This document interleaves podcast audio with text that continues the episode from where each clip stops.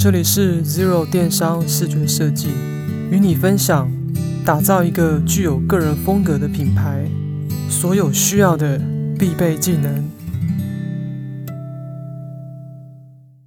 欢迎回到 Zero 电商视觉工作室。我们今天来分享一个主题，就是年后转职停看听。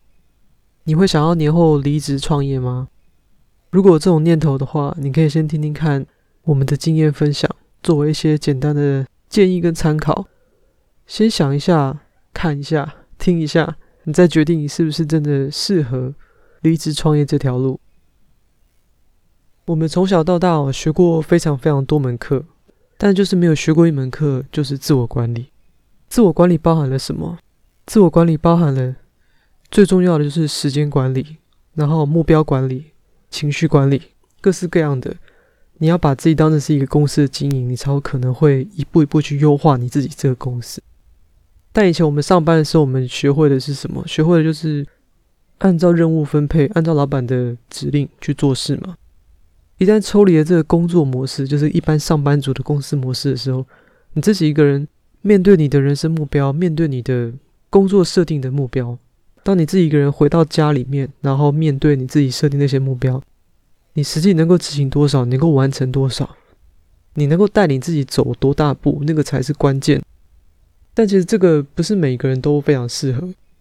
我最后一份正职工作是在二零一六年，二零一六年的三月之后，我就是全职的工作室，还有我的另外一个品牌的负责人。然后一开始，当然离职完之后，你会想说。我在工作上的工作能力也好，工作技能或者是认识的人脉等等的，你会觉得那些东西都还是很很实用的，然后能够马上转换成你自己的资产。但其实根本不是这样啊！当你离职一段时间之后，你就会发现那些人脉他们认的是你的公司，不是你这个人。也就是说，抽掉了公司的头衔，抽掉了公司的利益关系，好了，那剩下你这个人对公司来说。对那个厂商方来说，可能是没什么特别的存在价值吧。如果讲更白一点，可能就是这样。当然，也是有一些会有会有联络啊，就是像比如说印刷厂类的，就还是有一些还是会配合。但有一些公司，他们确实是只是跟大公司合作的那个头衔，而不是你这个人。所以这点是非常非常必须要看清的，这是非常现实的。只要你没办法带更多利益给别人。你在别人眼中就是一个没有价值的人。这社会是人吃人的社会，没有那种什么好人走很久，没有。你去看三国就知道，刘备是好人啊，曹操是坏人啊。但其实谁的王国做比较大？答案是那个看起来很坏，但其实他的谋略比较深的那个人。好，我们有点扯远了，我再讲回到原本这个自我管理这个事情。从开始离职之后呢，你会先面临到第一件事就是。你的目标不见了，然后你的时间变超级多，你也不用再请那种假的病假，这个我以前是没有做过，所以以前老板可以放心。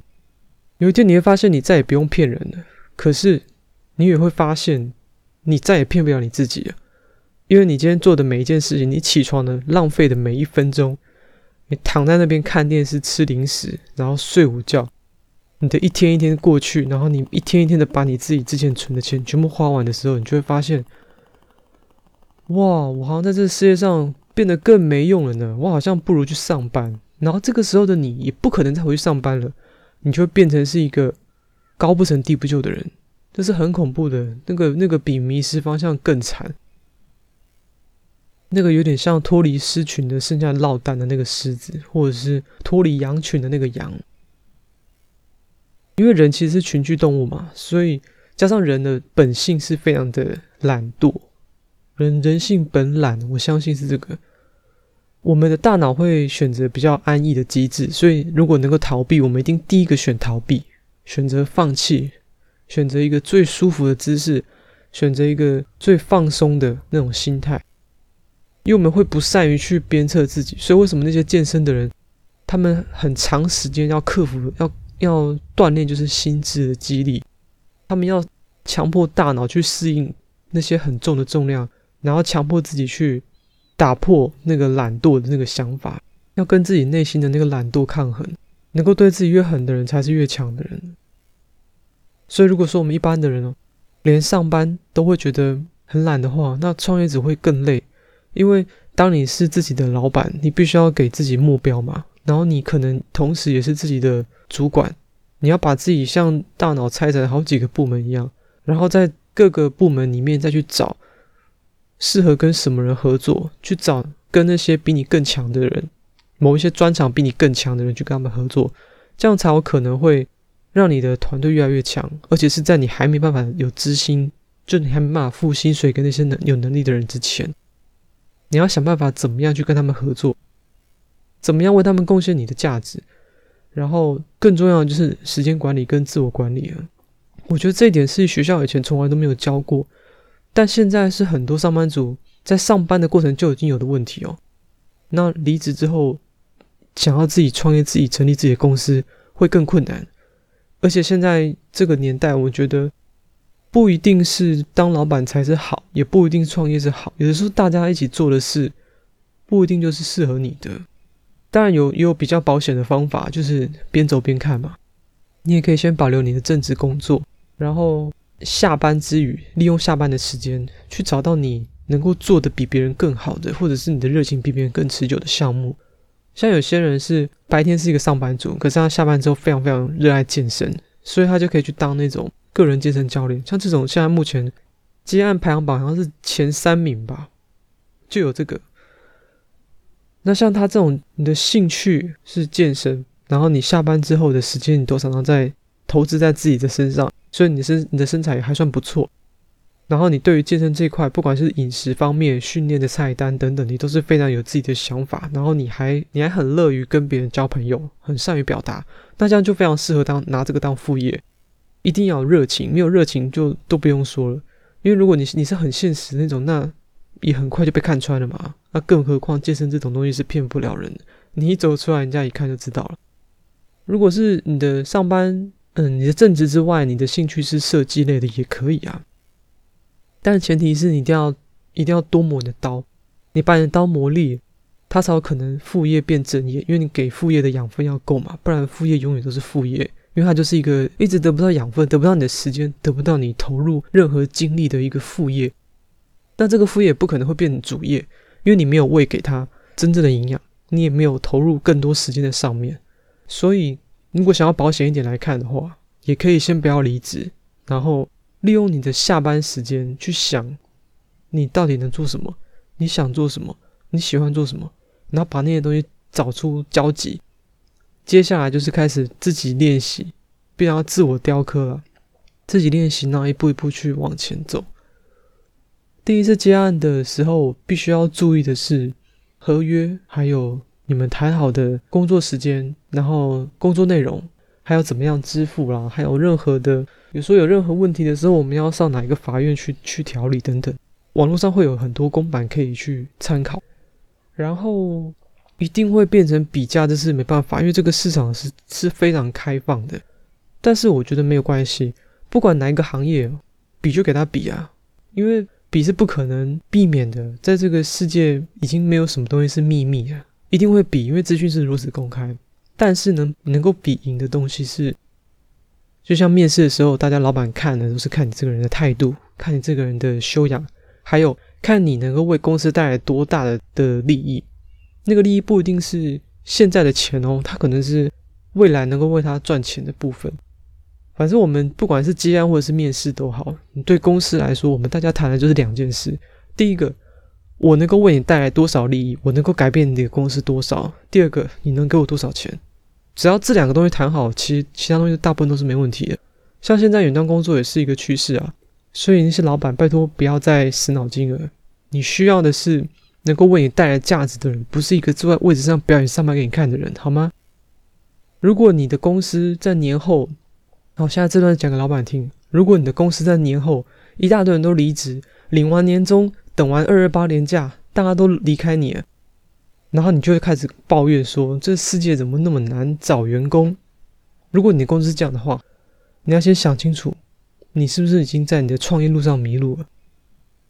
像我最近有接一些案子，一开始的时候他们都是做三 C 类的产品啊，比如说电竞键盘、电竞耳机、电竞滑鼠，全部都是科技馆的。结果莫名其妙突然间开始加入了一些寝具类的儿童用品、男女包、鞋款，然后开始变成五金杂货，你就会觉得这个公司已经乱七八糟。你一开始的粉丝，那些追踪你的一两万的那些 FB 的粉丝，他们为什么要看你？他们是因为他们喜欢你们营造的那个科技的那个感觉，他们喜欢你们科技类的产品。结果那个公司就把原把那些客人当成是，就当成是只想跟我消费的客人，而不是当成粉丝在培养。这两个差很多。如果你当成粉丝在培养，里面会有尊重的成分在。可是如果你把他当成是只想赚钱的客人的话，那那个客人对你来说就是掏钱而已。所以你的产品对客人来说也是掏钱比来比去的对象而已。那这样到时候变成店家跟顾客之间的关系就只是纯粹的交易而已，而不是有一种信念的存在。没有了信念存在。他就你的客人就不会是你的粉丝。他如果不是你的粉丝，你的 FB 投放广告投再多，触及都是超烂。你就像那些公司一样，我刚讲那种，人家先做了科技类的，结果又变成是鞋包、寝具、衣着、儿童、家具，全部都弄进来。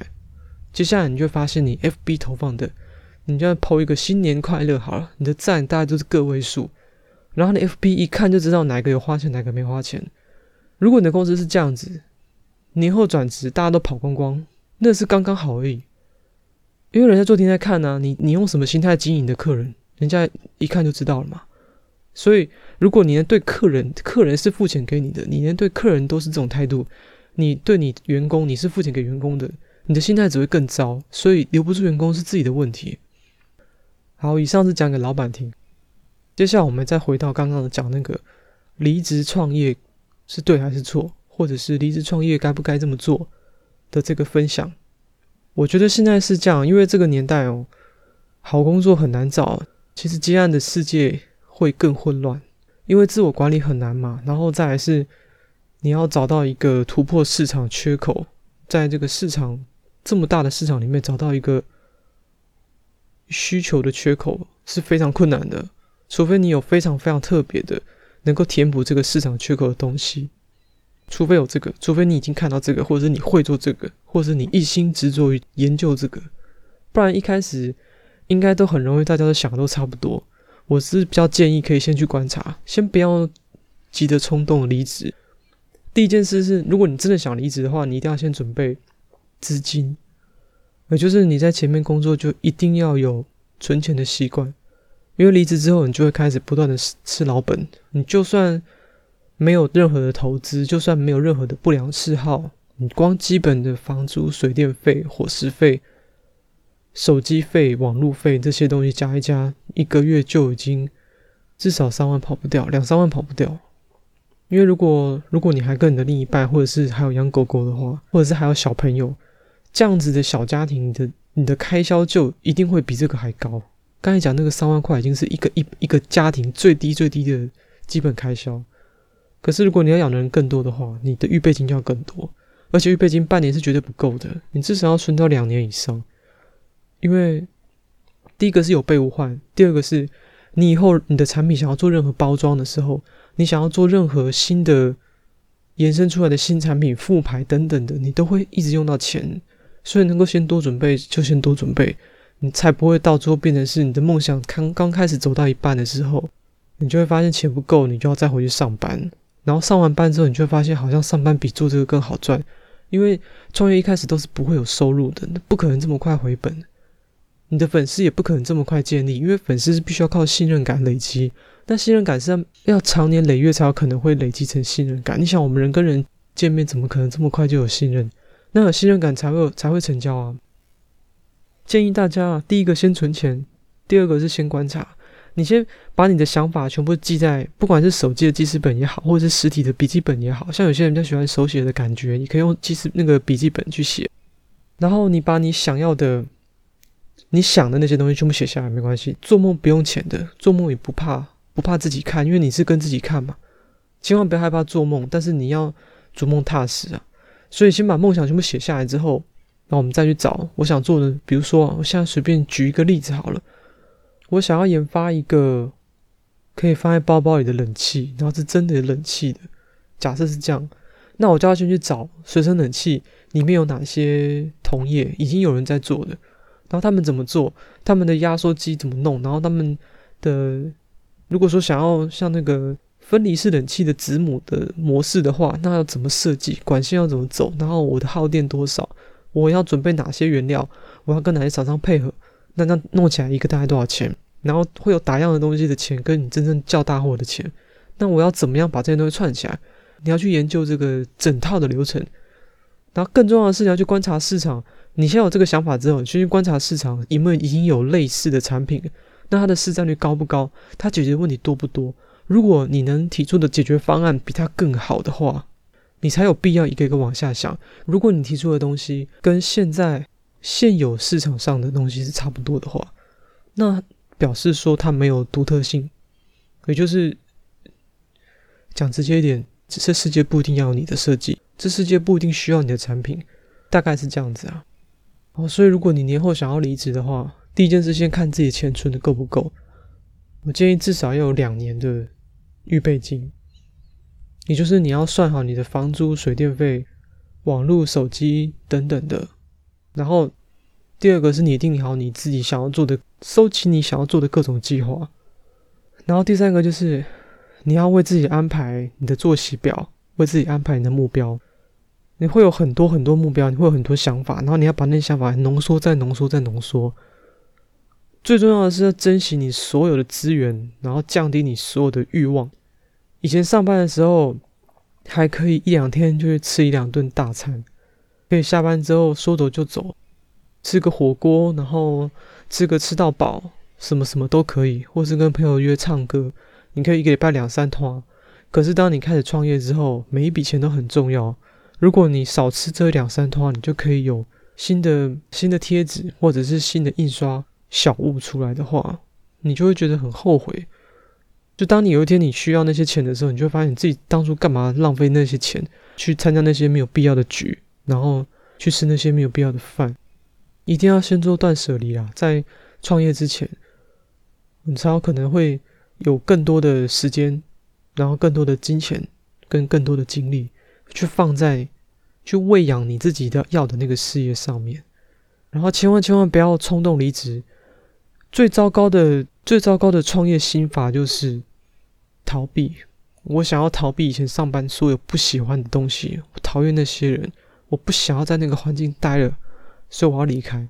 如果是这样子的离开，那你要去哪，你自己一定都会不知道。因为你是为了逃离上一个工作而离开，那这种人最好就是转职。你不要去创业，你要你要换的是环境。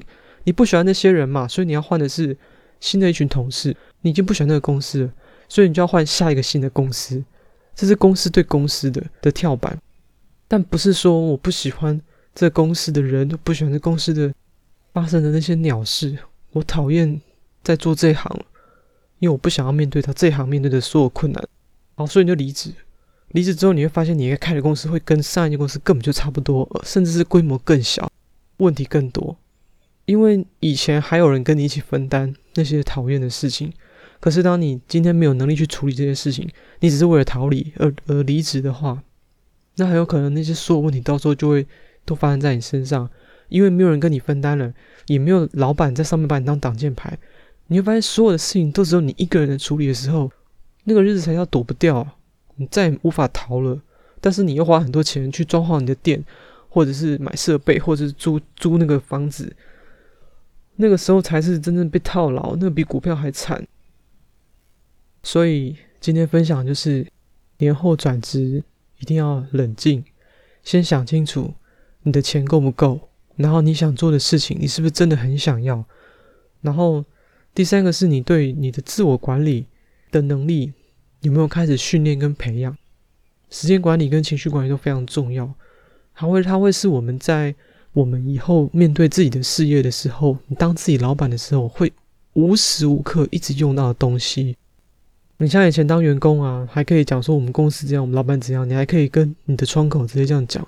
可是当你自己当老板的时候，你就知道，在跟人家谈判的时候，你要怎么拿捏，很重要。这个是必须要花时间去学。也是我们以前学校都没有在教的事情。然后我觉得创业跟当员工都各有好处。也都各有坏处。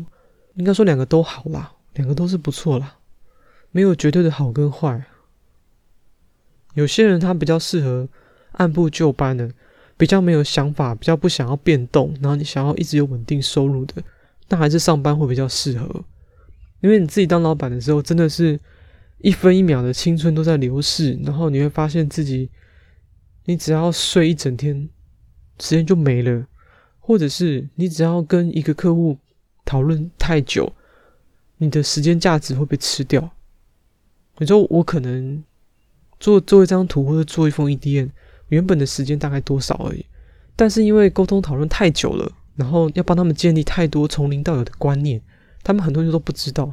好，你看建立观念的时间成本全部都投入在里面，到最后你要跟人家收那个费用的时候，他还是只有那个成品的费用，所以衍生出来的时间成本就会很高。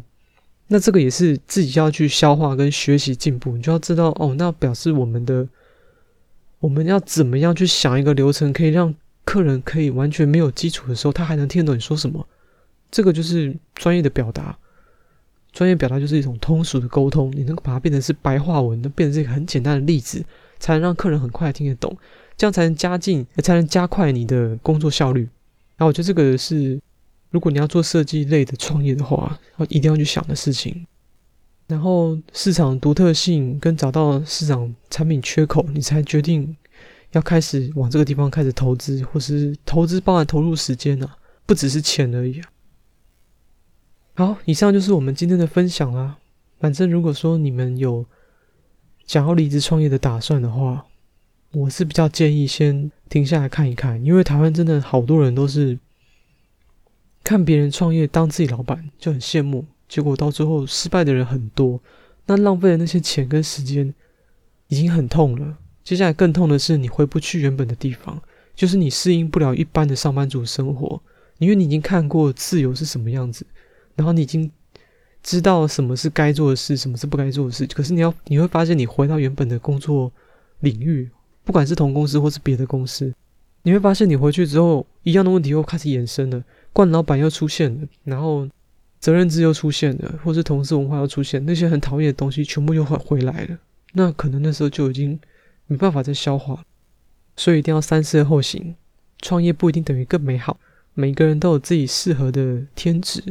然后，如果你真的有想要做一个副业，先存钱，然后拟定你自己的计划，开启你的小抽屉，就是开始不断的做笔记。不管是网络，你用网络的云端存都可以，或者是你用。手机的记事本、备忘录啦，或者是其他一些更能够联动的软体都可以，反正各式各样的都行。只要你不停止记录，把自己每一年、每一年的想法，然后分类，然后记录，你就会知道，你会越来越清楚你要去哪里。因为你的目标是自己定的。当你开始决定当你自己老板开始，你就要为你自己负全部的责任哦。你再也不能因病请假哦，然后你也不能乱花你的钱哦，你也不能浪费你的时间太多。然后你也不能花太多的时间在输入，就是学习。你要吸收，你要产出，它才会是一个正向的。就像是上课有学到，然后你要实做，你才真的会学会。